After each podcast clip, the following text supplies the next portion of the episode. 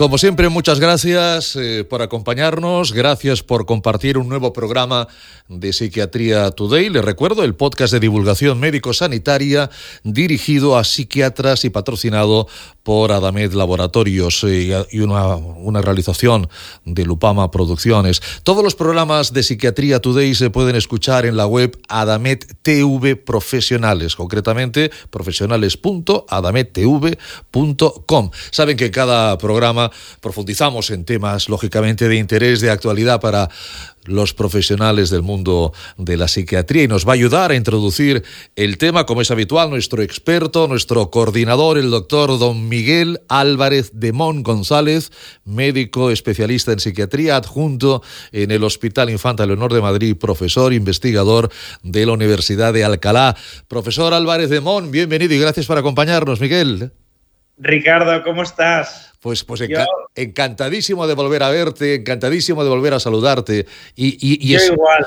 y seguro que vamos a escuchar unos minutos apasionantes de psiquiatría. Seguro. tengo que reconocer que la verdad que todos los invitados, pues bueno, me han hecho ilusión porque han sido algunos especialmente amigos, otros también compañeros. Pero es que en este, en este podcast en concreto vamos a hablar de un paper que me hizo mucha ilusión porque yo leyendo Jamás Psychiatry, que esto todos los que nos oyen saben que es una revista de primerísimo nivel, me encuentro con que el segundo autor de unos artículos que leo es un viejo amigo mío. Entonces me hace ilusión entrevistarle. Un viejo amigo tuyo a pesar de la juventud, tanto tuya, como la de tu amigo, que ahora, que ahora escucharemos y, y también veremos, porque estamos hablando del doctor Justo Pinzón Espinosa, que es médico graduado con honores en la Universidad de Panamá en el año 2016 en el año 2020 eh, se graduó como máster en salud mental global en la Universidad de Glasgow y como especialista en psiquiatría del Hospital Clínic de Barcelona. Actualmente trabaja como psiquiatra e investigador del Centro de Salud Mental de Amposta, en la provincia de Tarragona, así como candidato predoctoral por la Universidad de Barcelona. Sus líneas de investigación se centran principalmente en la esquizofrenia, en trastornos relacionados desde un acercamiento multidisciplinario, además de interesarse por los aspectos socioculturales de la salud mental en poblaciones desfavorecidas. Y como decía el profesor Álvarez de Mon, en el programa de hoy hablaremos de un artículo recientemente publicado en JAMA Psychiatry en el que él, él ha participado, es el segundo que firma, en dicho artículo predicen, atención, a futuro la necesidad de clozapina dependiendo de la carga poligénica para esquizofrenia que tengan los pacientes de cara a mejorar la intervención temprana y reducir el deterioro funcional de estos pacientes. Doctor Pinzón Espinosa, bienvenido. Muchísimas gracias Ricardo, muchísimas gracias Miguel por la invitación a formar parte de vuestro programa. Yo estoy encantado de, estar acompañándolos hoy en vuestro programa. Felicidades por ese paper, felicidades por todos sus, eh, bueno, toda su enorme valoración académica y efectivamente le dejo con su buen amigo, con don Miguel, con el profesor Álvarez de Mon, para unos minutos apasionantes sobre la psiquiatría, sobre la clozapina. Adelante, doctores. Don Miguel. Bueno, justo, muchísimas gracias por venir porque me ha hecho muchísima ilusión. Y yo sobre todo quería añadir, para que todos los oyentes también lo sepan, ¿no? que justo ha, sido, ha tenido un espíritu em, emprendedor desde que comenzó la residencia. Yo de hecho le conocí en la Sociedad Española de Residentes de Psiquiatría, que si algún residente está escuchando, le animo a formar parte de ella. Y justo pues él y yo estuvimos en la junta directiva juntos y después él fue el presidente durante un año y también se ha implicado mucho en la IFPT, que es la Sociedad Europea de Residentes de Psiquiatría, y ahora también pues, eh, es coordinador del grupo de trabajo de psiquiatras jóvenes de la Sociedad Española de Psiquiatría y Salud Mental. O sea que si hay algún joven eh, deseoso de participar, creo que justo es un buen contacto para participar en la sociedad. O sea que escribirle que es majo, respondo por él. Pero bueno, justo, ya habiendo hecho la introducción, Cuéntanos, por favor, este, cuéntanos un poquito, cuéntanos un poquito un resumen de paper, antes de nada, antes de hacerte yo preguntas como más, yo ya me lo he leído, pero los oyentes entendemos que probablemente no todavía. Cuéntanos un poco, por favor. Vale, pues bueno, muchísimas gracias. Me reitero, Miguel, por la invitación y por esta tan generosa introducción de tu parte. Eh, la verdad es que me hace mucha ilusión siempre el tema de colaborar con residentes, con psiquiatras jóvenes y, y bueno, este espíritu emprendedor que dices a la hora de poner en marcha múltiples colaboraciones. Bueno, mira, este es un paper que forma parte de mi tesis doctoral, pero que al mismo tiempo eh, se inició, es una colaboración que iniciamos por allá en el año 2019, prepandemia. Eh, cuando estaba haciendo yo mi rotación externa, mi, eh, mi estancia predoctoral en, el Centro Universitario Médico de Utrecht, con el grupo de Jim Banos y Jurgen Likes, que es mi director de tesis, y nos preguntábamos pues si no habría alguna forma pues de predecir a largo plazo, ¿cuándo utilizar la clozapina? Bueno, yo creo que, aunque no hayamos leído el paper, todos sabemos, nadie pone en duda la efectividad de la clozapina en el tratamiento de la esquizofrenia y al mismo tiempo, como un tratamiento tan efectivo que se retrase en el tiempo por X o Y motivo, puede pues causar más deterioro funcional, más deterioro social en, en, la vida de los pacientes. Entonces nos preguntamos si había alguna forma y como nos interesábamos más que nada por la parte de la genética, intentamos aplicar esta técnica que es el PRS, ¿no? el Polygenic Risk Score o el riesgo poligénico, que es una medida para sumar todos los genes de riesgo para entendernos, eh, para la esquizofrenia que se han descrito hasta ahora. Y para eso, pues utilizamos dos cohortes que ya se estaban, ya se habían reunido en, en, Holanda, también con participación de aquí de Barcelona, de Madrid, de Reus y también de, de Bélgica y Turquía, que son Group y Closing. Se incluyeron 2.300 individuos, entre ellos pacientes que utilizan clozapina, unos 700 pacientes que utilizan clozapina, unos 500 pacientes que utilizaban otros antipsicóticos, padres, Em, hermanos y hermanas también, y también controles, unos 300, 400 controles que no están relacionados. Y al final lo que pudimos describir, o sea, haciendo diversos análisis, es que podíamos predecir quiénes en un seguimiento a seis años requerirían en algún momento el tratamiento con clozapina. Es decir, pudimos destacar o pudimos eh, discernir subgrupos de pacientes que tienen más carga de riesgo neurobiológico, más carga poligénica y se beneficiarían de utilizar clozapina antes, incluso de que lo que las guías establecieran. Qué bueno. La verdad es que lo de la clozapina, no, es que la clozapina es como, no sé por qué, es como el eterno debate. no sé si eterno, pero desde luego que desde que nosotros entramos en la residencia, esto es un debate que al menos tiene al menos 10 años digo que tiene, porque se ha demostrado que es lo más eficaz para la, para la esquizofrenia, sobre todo esquizofrenia resistente, y yo no sé por qué, pero vamos, no sé si es por, porque haya que hacer hemogramas periódicamente al principio o qué, pero nos resistimos a veces mucho a ponerlo.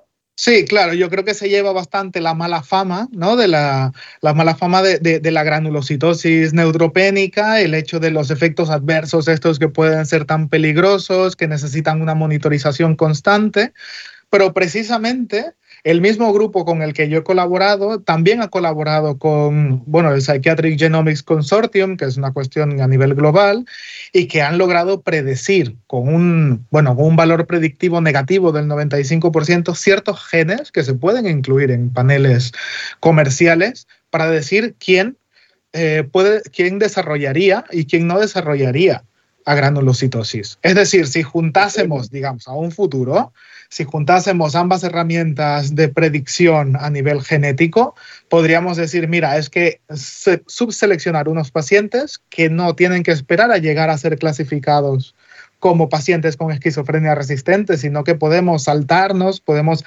adelantarnos, intervenir precozmente y, y predecir pues esta necesidad de utilizar clozapina y comenzar antes. Qué pasada. No, qué pasada, porque es verdad que qué sentido tiene retrasar algo que va a ser inevitable. Digo, le ahorramos sufrimiento, le ahorramos deterioro funcional, deterioro cognitivo. No, no, por supuesto. Pero tú justo eh, con, el corazón en la mano, ¿tú crees que esto se puede aplicar a la clínica? Vale. Aquí es la, parte un poquito más. Me encanta también la investigación, digo que es admirable el trabajo que habéis hecho.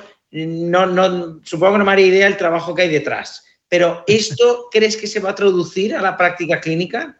Todavía no, todavía no, pero hay esperanzas. Mira, la misma tecnología, la misma técnica de PRS que, se ha que hemos utilizado nosotros eh, para la esquizofrenia y la clozapina, ya se utiliza en otras, otros campos de la medicina. O sea, por ejemplo, el PRS de, para el infarto de miocardio, agudo de miocardio, en la cardiología, es más eficaz.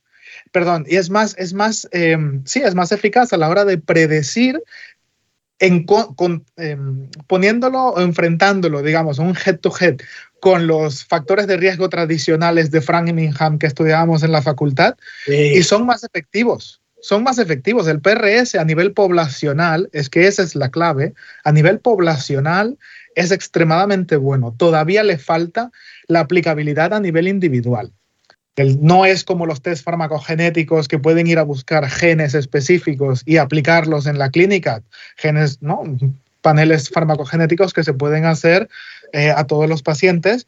Aquí todavía el PRS es una tecnología o es una técnica que se puede aplicar solamente a nivel poblacional. Es decir, subseleccionar o estratificar los grupos de pacientes. En el trastorno bipolar, por ejemplo, el PRS para trastorno bipolar predice qué pacientes necesitan o responden bien al litio y qué pacientes no. Es decir, volvemos siempre como, como al, al, principio, ¿no? O sea, lo más básico a los clásicos en tema de farmacología. Totalmente. Pero yo creo que a 10, 15 años, siendo un poco em, optimistas, podríamos hablar de la aplicabilidad a nivel clínico, ya traslacional a nivel clínico. Y, luego yo creo, eh, escuchándote, a veces yo tengo la sensación de que los psiquiatras no hacemos suficiente lobby Creo que a veces estamos más enfrentados que entre nosotros o con tonterías que haciendo frente común, porque a la administración yo creo que hay otras especialidades que aprietan más. Digo, porque a veces hacemos tests, en otras especialidades se hacen pruebas que tienen a lo mejor menos validez en general, digo, menos sensibilidad, especificidad que, que, las que tenemos demostradas en psiquiatría, ¿no? Vamos, no sé, es como escuchándote digo, madre mía, la de dinero que se mete en otras especialidades, en pruebas diagnósticas, y es como que a nosotros, yo, pero también te hago examen de conciencia. O sea, quiero decir, ¿qué podemos hacer nosotros mejor? Igual tenemos que hacer más lobby. Mira, Miguel, eh, te agradezco muchísimo que saques ese tema porque es verdad. O sea, una cosa buena que tiene la psiquiatría es que somos muy autocríticos. ¿no? Que nos sentamos a criticar nuestros diagnósticos, nos sentamos a criticar, a debatir sobre nuestros tratamientos, sobre la efectividad del tratamiento biológico, sobre si la psicoterapia es más efectiva. Es decir, nos dedicamos a ser muy autocríticos, pero no nos damos cuenta de todos los avances que sí que hemos ido haciendo. Yo siempre pongo el ejemplo de patologías bastante serias, ¿no? como el cáncer, por ejemplo, que a un tumor o a una leucemia eh, o a un, ¿no? un, tema de cáncer siempre se le hace un panel genético. ¿no? Al VIH siempre se le hace un perfil de resistencia a los fármacos dependiendo de qué genes. O sea, nadie se lo cuestiona esto, entra dentro del estudio normal de una patología. Hombre, yo creo que la farmacogenética, por ejemplo, eh, sería algo mucho más, digamos, es algo coste efectivo a la hora de aplicarlo en, nuestras, en, nuestros, en nuestros fármacos antes de intentar, por ejemplo, vamos a probar un antipsicótico, venga, no funciona, vamos a probar un segundo, que no, que hay efectos adversos, vamos a probar un tercero, que no, que luego la clozapina. Lo mismo los antidepresivos, con la prevalencia que hay, con lo que supone probar fármacos sin tener nada a priori, teniendo paneles comerciales ya establecidos y modelos como por ejemplo el del el Reino de los Países Bajos, que tienen, todos los pacientes tienen una cartilla con su perfil farmacogenético y lo que se les podría y no se les podría dar en términos de ahorrarnos efectos adversos y problemas de tolerabilidad. No, es que tienes toda la razón. No, lo más que yo creo que esto, tú que estás ahí en grupos de trabajo de la Sociedad Española de Psiquiatría y Salud Mental, yo creo que esto, esto a lo mejor desde la sociedad, no, no sé, algo podemos hacer, pero es que yo, es que es lo que has dicho, o sea, es que en VIH, en enfermedades oncológicas y en tantos otros ejemplos nadie lo cuestiona. Y es como que nosotros en psiquiatría eh, creo que a veces no somos conscientes, vamos, lo que tú has dicho, no somos conscientes de lo que hemos avanzado. Pero bueno, volviendo al paper, porque al final el paper es, es impresionante, que, que es que jamás Psychiatry, Lancet Psychiatry, New England, digo, uno está suscrito, ¿no? El newsletter le llega, entonces yo cuando te vi dije, madre mía, este justo lleno, y yo, hombre, ya me imaginaba que iba a tirar lejos, pero tanto, madre mía, tan rápido. bueno, el caso es que vosotros, eh, eh, leyendo vuestro artículo, tú ya lo has contado, ¿no? Pero habéis conseguido predecir la mala respuesta de los pacientes con esquizofrenia a los tratamientos de primera y segunda línea, ¿no? mediante los datos genómicos, con lo que pueden detectar a los pacientes que son candidatos a recibir clozapina en primera línea, que es un poco lo que comentabas antes, que la clozapina está reservada para esquizofrenia resistente, pero que esas guías clínicas son generales y en cambio vosotros podríais personalizar. Pero mi pregunta es, ¿qué nivel de fiabilidad? Eh, no sé si nos podéis dar un porcentaje, que yo creo que esto a los oyentes les podría ayudar, tienen estos análisis genómicos a la hora de predecir la mala respuesta a esos tratamientos de primera y segunda línea. Vale. Bueno, creo que haces bueno, una excelente pregunta eh, de esta parte. A ver, mm, tampoco es que sea la gran cosa. O sea, ya, bueno, Jamás Psychiatry es una segunda mención, primer autor compartido. Estoy muy contento y solo no lo hubiese hecho nunca. Es todo un equipo el que hay detrás y siempre estoy muy agradecido con mi director y con todo el equipo que hay en Utrecht y en el resto de, bueno, de los Países Bajos que, con los que mantengo colaboraciones muy estrechas. Pero bueno, yendo un poco al grano, mm, si te lo puedo poner en porcentajes, lo que logramos hacer es mm, mm, el riesgo, o sea, asociar, es la primera vez que se asocia la carga neurobiológica, la carga poligénica para la esquizofrenia con la necesidad de requerir clozapina. En concreto, cuando comparábamos los pacientes que, necesitaban clozapina o que tenían mayor carga genética con los controles sanos, vimos que era 4.000 veces por ciento, o sea, 4.000 por ciento veces em, más necesario utilizar clozapina, claro, naturalmente, que la población general. Es decir, es, es un test perfectamente capaz de discernir una población enferma de la población más enferma de la población más sana. Pero cuando comparábamos la población más enferma, digamos, que más clozapina que necesita clozapina, que más carga poligénica tiene, con aquellos que tenían carga poligénica pero que no necesitaban clozapina, era un 40% más probable que necesitasen esta prescripción. Es decir, que la capacidad de predecir la varianza no es tanta, eh, atribuible al PRS es solamente un, entre un 3 y un 10%, es un margen bastante amplio, pero lo que pensamos de cara al futuro es que podría integrarse esta medida poligénica con otros factores de riesgo, por ejemplo, el consumo de tóxicos, el, el estrés psicosocial, el aislamiento social, el trauma a nivel ¿no? de la infancia y de la adolescencia, hacer como una calculadora de riesgo eh, multifactorial e intentar aplicarlo a los primeros episodios psicóticos de forma que podamos predecir, no utilizando solamente esta herramienta, sino todos los factores de riesgo que ya conocemos y poder intervenir antes en este tipo de pacientes. Joder, qué pasada, ¿eh? No, es que la verdad es que eh, ya como psiquiatra eh, es ilusionante escuchar estos avances, ¿eh? No, qué bueno. Y, también has comentado antes que tenéis posibilidad de predecir el riesgo de que puede tener un paciente de padecer a granulocitosis. Sí, exacto. ¿Esto con qué fiabilidad? Bueno, la fiabilidad, el valor predictivo negativo es del 95%. Es decir, con un 95% aplicado a población europea y, bueno, del norte de África y también europea, 95% probabilidades de que si no se tienen ciertos genes, que ya se ha descrito, bueno, por el grupo de investigación con el que yo trabajo, de que no se va a desarrollar granulocitosis.